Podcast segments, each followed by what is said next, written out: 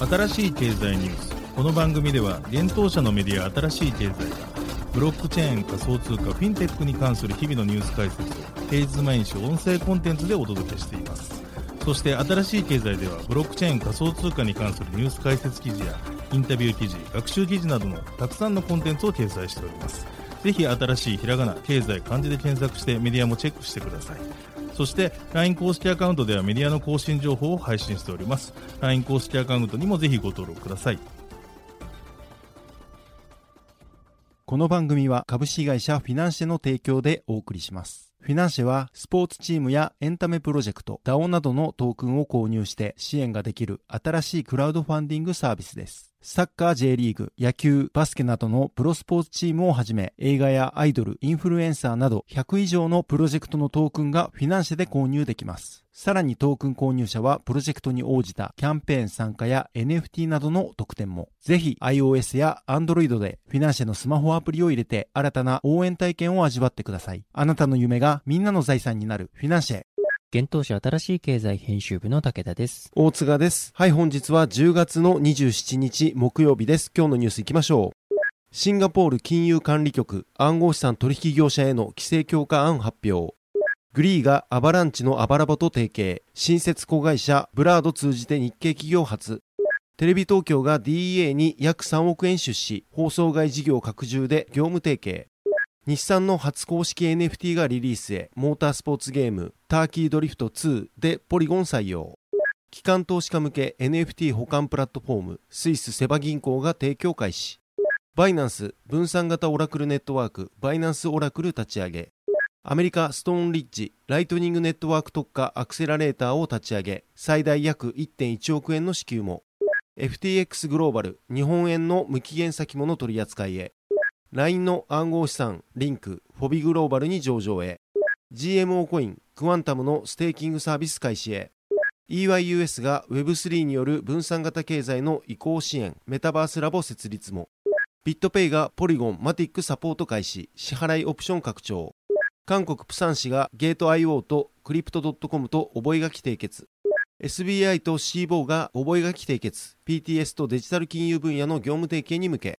一つ目のニュースはシンガポール金融管理局暗号資産取引業者への規制強化案発表というニュースです。シンガポール金融管理局 MAS が暗号資産取引業者への規制強化案を含む協議報告書を10月26日に公開しました。今回公開された協議報告書では今年5月に起きたステーブルコイン UST の価格崩壊を起因とするレンディングプラットフォームやヘッジファンドの相次ぐ破産を受け個人投資家の保護に主眼を置いた規制強化案が盛り込まれています。なお、規制の内容は大きく分けると、リスクに関して無知な顧客の市場参入を防ぐための規制案と、暗号資産取引業者の運営体制に関する規制案の2つとなっています。リスクに関して無知な顧客の市場参入を防ぐための規制案は次の3つです。1、顧客が暗号資産取引のリスクを認識しているかの確認。また、顧客に正しくリスクを認識させるための教材等の配布。2、無料トークン配布などのインセンティブ提供の禁止。3、クレジットやレバレッジを利用した予算を超える取引の禁止。また、暗号資産取引業者の運営体制に関する規制案は次の6つとなっています。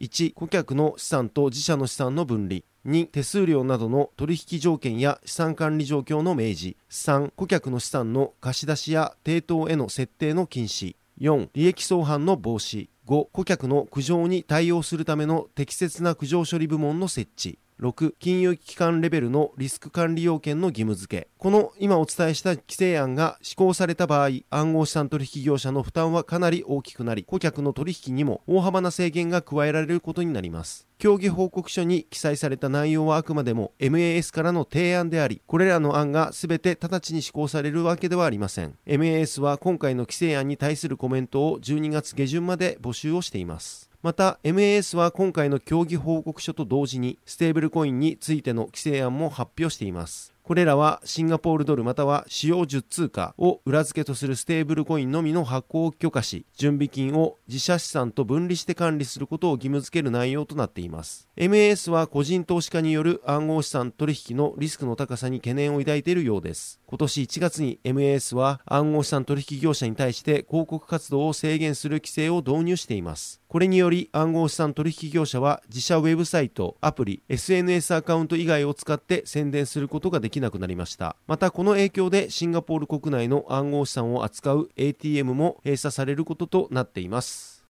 続いてのニュースは、グリーがアバラボと提携というニュースです。グリーがレイヤー1ブロックチェーンアバランチの開発を主導するアメリカアバラボとの戦略的パートナーシップに関わる基本合意書の締結を10月27日に発表しました。この提携はグリーが Web3 事業を推進する目的で今年の7月1日に新設したシンガポール法人ブラードを通じて行われたということです。これによりブラードはアバランチブロックチェーン上にゲームを配信する予定としています。またアバランチのバリデーターノード運用を通じて同ブロックチェーンのパフォーマンスセキュリティ分散性の向上に貢献するとのことです。なおバリデーターとはブロックチェーンのネットワークに接続しチェーン上の取引が正しいかどうかを検証するノードまたはその運営者を指します。また、アバラボからはブロックチェーンゲーム開発に伴う技術、マーケティング、事業開発など包括的なサポートを受けるほか、アバランチ財団が運営する投資ファンド、ブリザードとの共同出資も含め、様々な協議を実施していく予定ということです。グリーは先月9日 Web3 事業へ参入することを発表していました。事業参入にあたりグリーは有力ブロックチェーンのバリデーターノードの運営も行っていくとしていました。その際の発表ではグリーの100%子会社であるリアリティを通じてグリーが持つノウハウや経験を生かしブロックチェーンゲームの開発及びパブリッシングを行っていくとしていましたが今回海外のシンガポールにブラードが設立されていたことが明らかになりました。なおグリーは7月にゲーム特化のブロックチェーンプロジェクトオアシスの初期バリデーターに参加したことも発表していますまたグリーは昨年8月にメタバース事業に参入することを発表しており、2から3年で100億円規模の事業投資を行い、グローバルで数億ユーザーを目指すとしていました。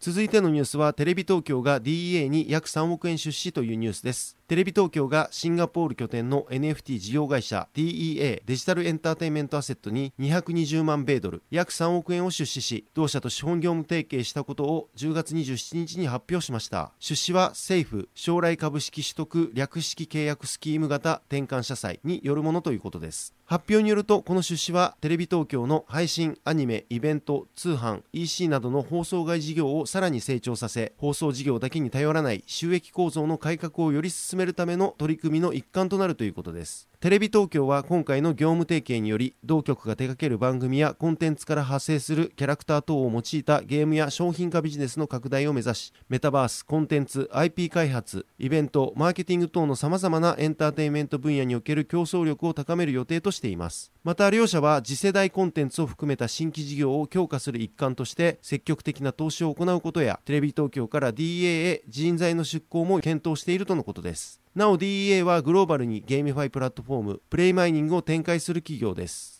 同プラットフォームでは職業をテーマにした NFT カードバトルゲーム、ジョブトライブスなどの Play to Earn ゲームが提供されています。プレイマイニングは10月現在で世界100カ国以上250万人ユーザーを抱えています。なお、プレイマイニングでプレイするとゲーム内通貨ペールコインが手に入り、このコインは DA が発行する暗号資産ディープコインに変換ができます。ディープコインは国内暗号資産取引所で日本円に交換することも可能になっています。現在ディープコインはビットポイントジャパン、OK コインジャパンに上場しており、また11月1日にはフォビジャパンでも取り扱いが開始する予定です。海外においてもフォビグローバルやゲート、ビットトレックス、OKX、MEXC などの取引所でもディープコインは取り扱われています。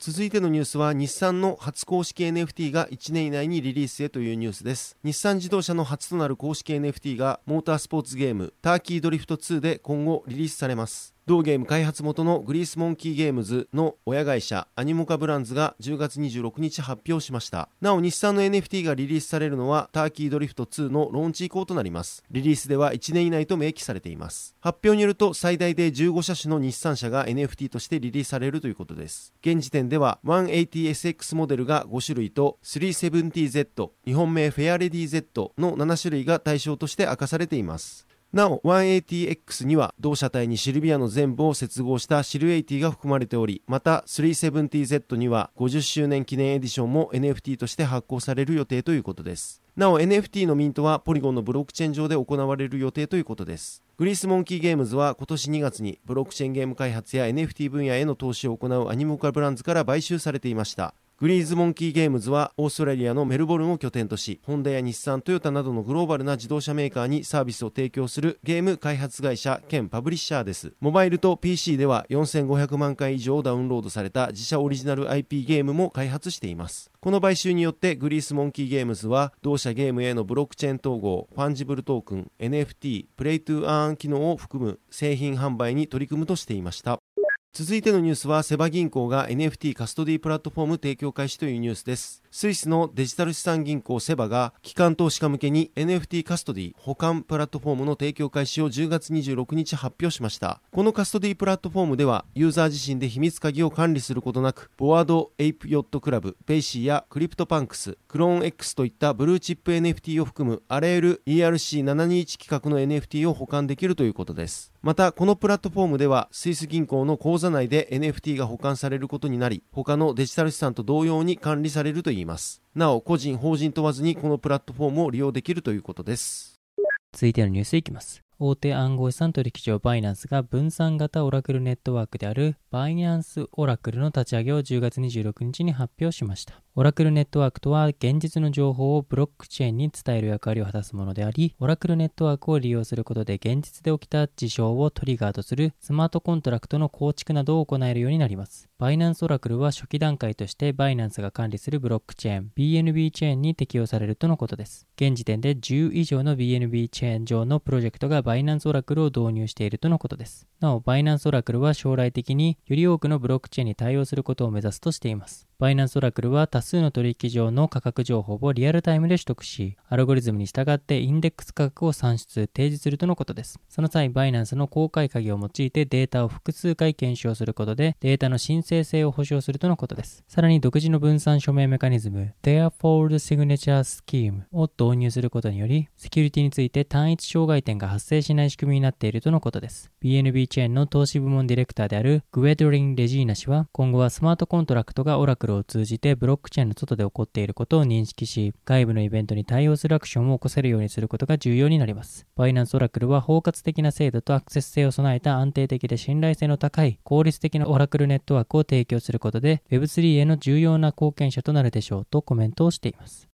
続いてニュースいきます。大手暗号資産投資企業 NYDIG の親会社ストーンリッジホールディングスがビットコインのライトニングネットワークに特化したスタートアップアクセラレータープログラムウルフの立ち上げを10月26日に発表しました。ライトニングネットワークはビットコインのレイヤー2ソリューションです。オフチェーンで複数のトランザクションをまとめてブロックに記録することにより、セキュリティを保ったまま処理スピードを向上させる仕組みです。ウルフに採択されたスタートアップはニューヨークで開催される8週間の事業促進プログラムに参加。採択された全てのチームに25万ドルと交通費、宿泊費が支給され、さらにその中で最も優秀だったチームに75万ドルが与えられるとのことです。また、プログラム参加者はビットコイン、ライトニングネットワーク、エンジニアリング、規制などの幅広いトピックックについて、ウルフのアドバイザーや NYDIG の専門家のサポートを受けることができるとのことです。ウルフの CEO、ケリー・ブリュースター氏は次のにコメントをしています。過去1年間でライトニングネットワークはクリティカルマスに達し、その成長はここからさらに加速すると予想しています。私たちは世界中の優秀な創業者やチームが未来を築けるよう、ウルフを立ち上げました。もしあなたがライトニングに関わる初期段階のビジネスアイデアを持っているのならば、ウルフはあなたがビジネスを構築しスケールする手助けになります。ウルフへの応募条件は、ライトニングネットワークまたはライトニングネットワーク上でステーブルコインを発行するためのタロープロトコルをベースとしたプロダクトであることとなっており、テーマについては幅広く許容するとのことです。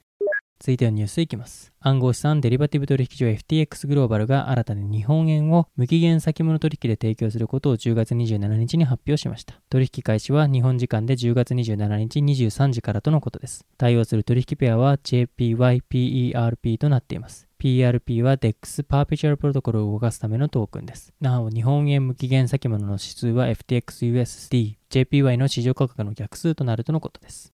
続いてはニュースいきます。LINE の独自暗号資産リンクが海外取引所フォビグローバルに上場します。LINE の暗号資産及びブロックチェーン関連事業を運営する LINE テックプラスが10月27日に発表しました。フォビグローバルでの LN 取扱いは10月28日世界協定時より開始される予定です。現物取引にて USDT との取引ペアがサポートされます。流動性条件が満たされ次第取引開始となるようです。入金はすでに開始しており、出金については29日6時より開始されるとのことです。現在 LN は LINE が運営する国内向け取引所 LINE ビットマックスと日本を除いたグローバル向けの取引所ビットフロント、韓国拠点の取引所ビッサム、そして海外取引所 MEXC グローバル、ゲート IO の6取引所に上場していました。なお、LN は LINE が独自開発したプライベートブロックチェーン、LINE ブロックチェーンのネイティブトークンです。ちなみに LINE ブロックチェーンはコスモスの開発基盤となっている Tendermint BFT Byzantine Fault Tolerance によって開発されており、イーサリアムとの相互運用が計画されています。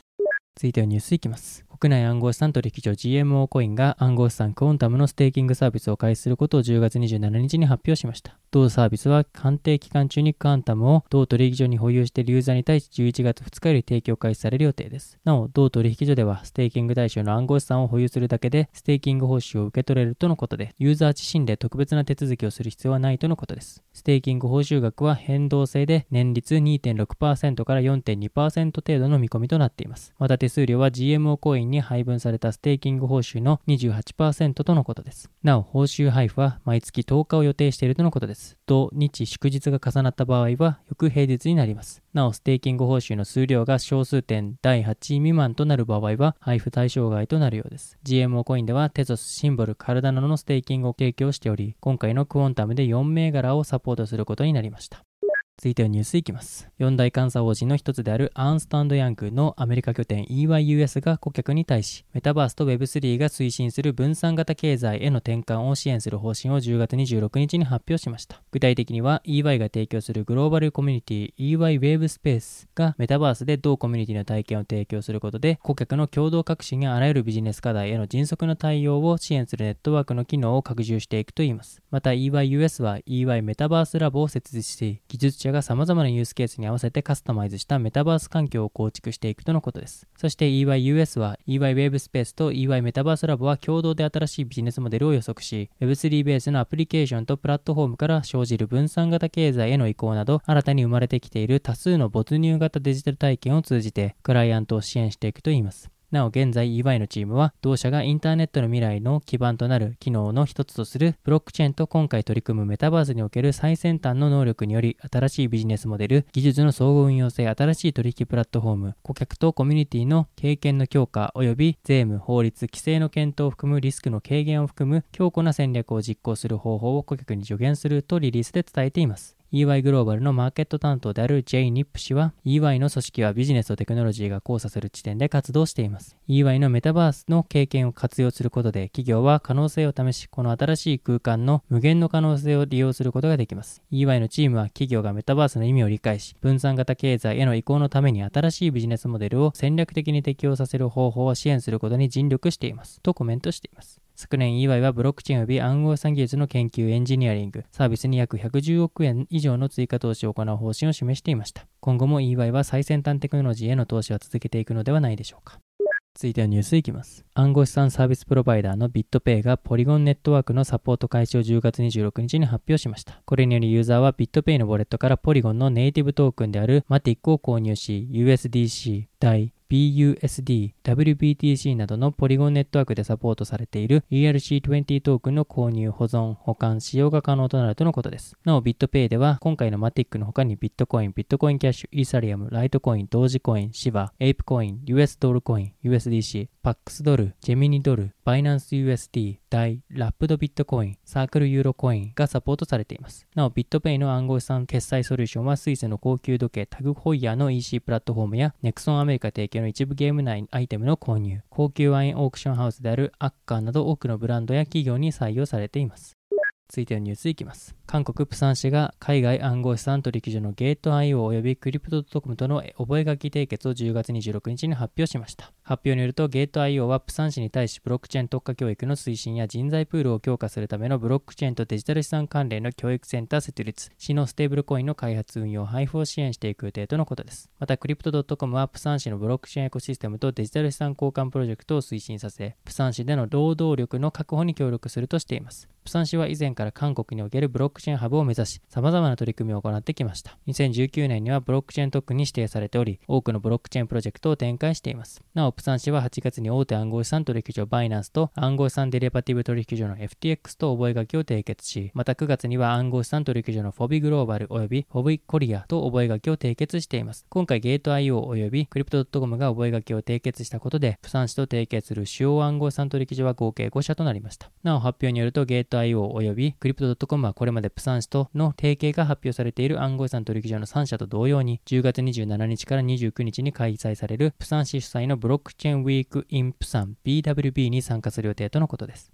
続いてはニュースいきます。SBI ホールディングスがアメリカ大手デリバティブ取引所のシカゴオプション取引所を運営するシーボグローバルマーケット CBOE グローバルマーケットとの覚書を締結を10月25日に発表しました。両社はそれぞれ PTS 私設取引システムを運営しており、今回の覚書にて従来型の金融分野及びデジタル金融分野における業務提携の具体化に向けた協議を進めていくとのことです。PTS とは投資家が証券取引所を介さずに有価証券を売買できる電子取引システムのことです。国内にはジャパンネクスト証券が運営するジャパンネクスト PTS、CBOE ジャパン運営の CBOEPTS、大阪デジタルエクスチェンジといった3取引所があります。CBOE は PTS 運営会社の CBOE ジャパンリミテッドを昨年7月に買収しており、日本の PTS 運営事業に参入しています。また SBI グループはジャパンネクスト証券及び大阪デジタルエクスチェンジの主要株主でもあります。なお、大阪デジタルエクスチェンジはセキュリティトークンを取り扱う国内初の PTS の運営を目指し、今年6月より PTS 業務を開始しています。SBI ホールディングス代表取締役会長兼社長の北尾義孝氏は、今回の覚書締結について、両社の化学反応により、日本の金融市場に新しい変化をもたらすことで、規制改革を促し、日本の投資家、特に個人投資家の利益に資する取り組みができるものと考えており、ひいては貯蓄から投資へという日本の積年の社会課題解決への貢献も期待しています。一部抜粋とリリースにてコメントしております。はい、本日のニュースは以上となります。このように私たち新しい経済編集部では、ブロックチェーン暗号資産に関するニュースを平日毎日ラジオで配信をしております。本日ご紹介したニュース、コンテンツなどはすべてサイトの方に上がっております。ぜひサイトの方も見に来てください。新しいひらがな、経済、漢字で検索して見に来ていただければと思います。それでは本日はありがとうございました。ありがとうございました。